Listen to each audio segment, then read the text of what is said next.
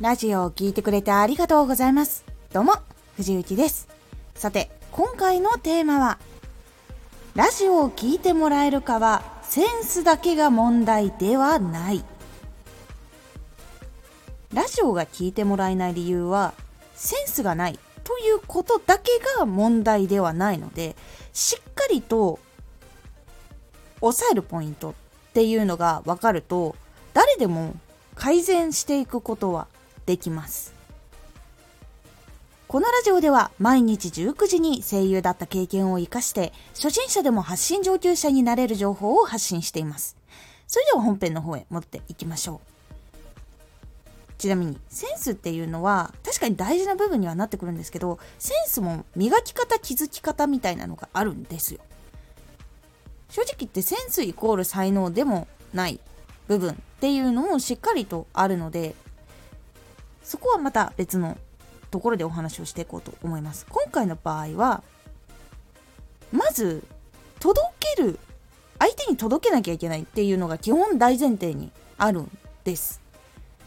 なぜかっていうと発信するものっていうのは聞いてくれる誰かがいたからこそやっと成り立つものでもあるのでそのためにはやっぱり届けなきゃいけない。っていうところがあるんです。で聞く人も受け取りたいのに受け取れない時っていうのがやっぱりあるんですよ。でそこを解消するために必要な3つのこと今回お話しします。まず改善点としてこの3つを一番最初にじっくりと考えられるとかしっかり考えられるようになっていくことが結構大きく変わっていきますので是非押さえてみてください。まず1つ目相手が求めているものを考える。2つ目どういいのかっていうのをちゃんと具体化する。3つ目その先はどうなるのかっていうのをしっかりと言葉にする。この3つが結構大事で一番最初の特に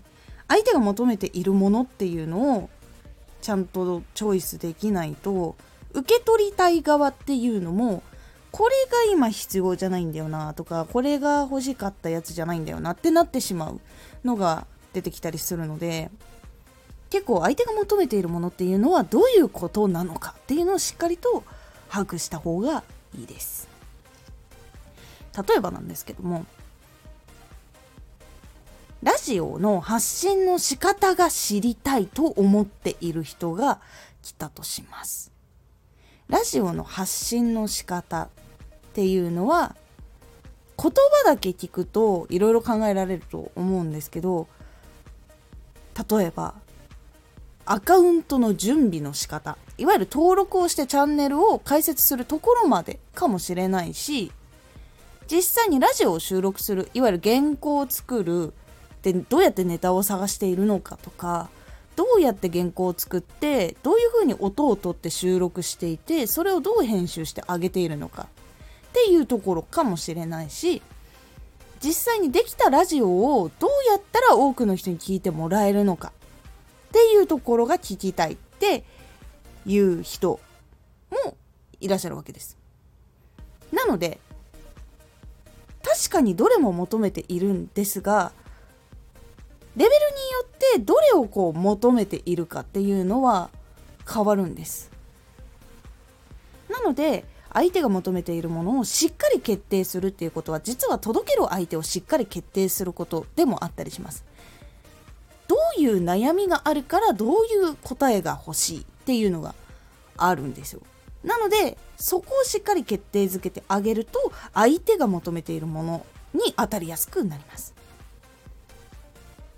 例えば歌が聴きたいけどもアニソンが聴きたい人と J-POP が聴きたい人とアイドルソングが聴きたい人は全然別ジャンルになるじゃないですか。それと同じ感じです。相手がアニメジャンルが好きなのであればアニメジャンルのものを届けるのがもちろんいいです。でその中でももしも意識できるのであれば最新のものが聞きたい人なのか平成が聞きたいのか令和が聞きたいのか昭和が聞きたいのかっていう風に世代とかをチョイスしていくっていう方法もあるしアニメにもジャンルがあるので恋愛系とかそういう女性が好きなもののジャンルにするとか男性がめっちゃ好きなものにするとかあとは両方人気があるものにするとかっていう風にジャンルをこうやって分けてあげるだけでも結構変わります。っていう風に結構具体的に相手はどういうのが好きな人だからどういうのを求められているだろうっていうところをしっかりと決めてやっていくっていうのが本当に大事になります。そして次、どういいのか。これは自分の配信を届ける時にこの配信はどこがいいんのかっていうのをしっかりとはっきりと伝えること例えばさっきの話の続きになるとしたらアニソンを届けるとしたらここでは今流行っている最新の人気作の主題歌がすぐに聴けるすぐに歌えますっていう風にすると最新のアニメが更新された時にそれがすぐに聴けるところなんだ。でさらにその人のいわゆる投稿者の歌が好きなのであれば新しい曲が聴けるのが楽しいっていう風になったりするのでここでは最新のがいち早く聴けるよっていう部分がよくいいポイントここでのいいポイントだよっていう風に伝えられるようになります。そしてもし情報系とかだったら先ほどもどういうこうジャンルがねあってどういうレベル帯のものなのかってなっていくと思うんですけど例えばその初心者の方で本当に勉強したことがない人でも分かりやすいようにここでは解説している。からこれを聞いて実行に移してできるようになっていくとチャンネルは実際にちゃんと成長していくよっていう分かりやすく解説しているよっていうところをいいポイントだよっていう風にして伝えていく。っていうのが大事になります。そうどういいのかっていうのがわからないと欲しいものでも悩むポイントっていうのが出てくるんです。特に有料ラジオ系とかメンバーシップ系入ろうか入らないかって悩む時のしっかりといいポイントっていうのが伝わっていて自分も欲しいな入りたいなってなったらやっぱり押すのでここのいいところっていうのを伝えるっていうのも大事になりますそして3つ目その先はどうなるのか。このラジオを聞いたらどうなるのか。っていうお話なんですけど先ほどちらっと出たんですけどあの初心者の方でも分かりやすく解説していてこれができるようになるとチャンネルが成長していきますよ。っていうこの後半の部分ですね。これを聞いたことによってそれをちゃんと実行してそれがちゃんと身につけば成長ができる。ようになります。とか例えば英会話系とかだったらこれを聞くと文法を覚えにくかったけれども覚えやすくなります。とかそういうふうにこの先いわゆるできなかったことができるようになったりとか辛かったことを忘れるくらい楽しくなれるよ。とかそういうふうにどう変化していくのか未来が見える。未来の変化が見える。で自分に聞いている人が自分もそうなれるんだそうなりたいと思うことが大事になります。そうすることで聞こうっていう風になるんですね。でフォローしようっていう風になっていきます。